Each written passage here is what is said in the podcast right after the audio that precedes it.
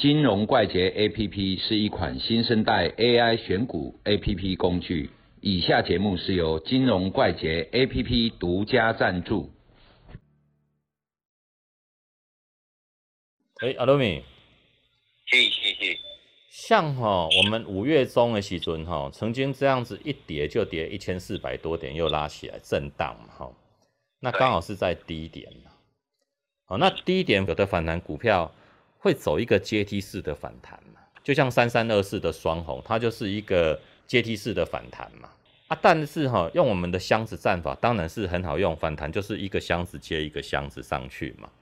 但是到今天哈，你看它之前走下来那一段哦，在五月初的最高点的地方，今天就打到那个最上面那个箱子的地方，打到它的下缘，就整个压力出现嘛。因为往上之前会有箱子，就会有套牢的地方嘛。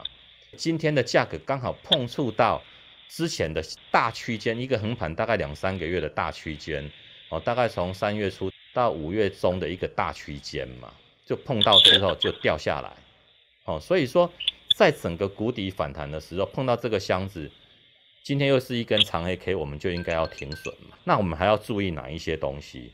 这东西哦，你看哦，然后我们用三三二四来做例子哈，嘿。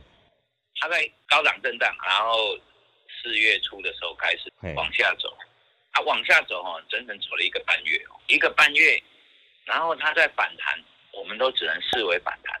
嗯，反弹你仔细看哦，反弹它是没有出量，对，所以你只能用反弹去假设。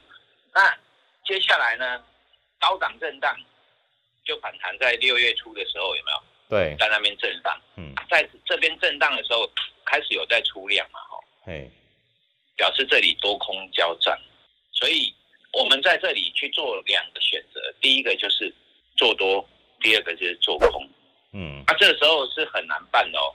那你会发现，假设它有缺口，它缺口有没有回补？哦，然后第二个就是高档震荡，它会形成一个区间，这个区间哦。如果出量，那方向就是会往下；它如果没有出量，慢慢的量缩，方向就会往上。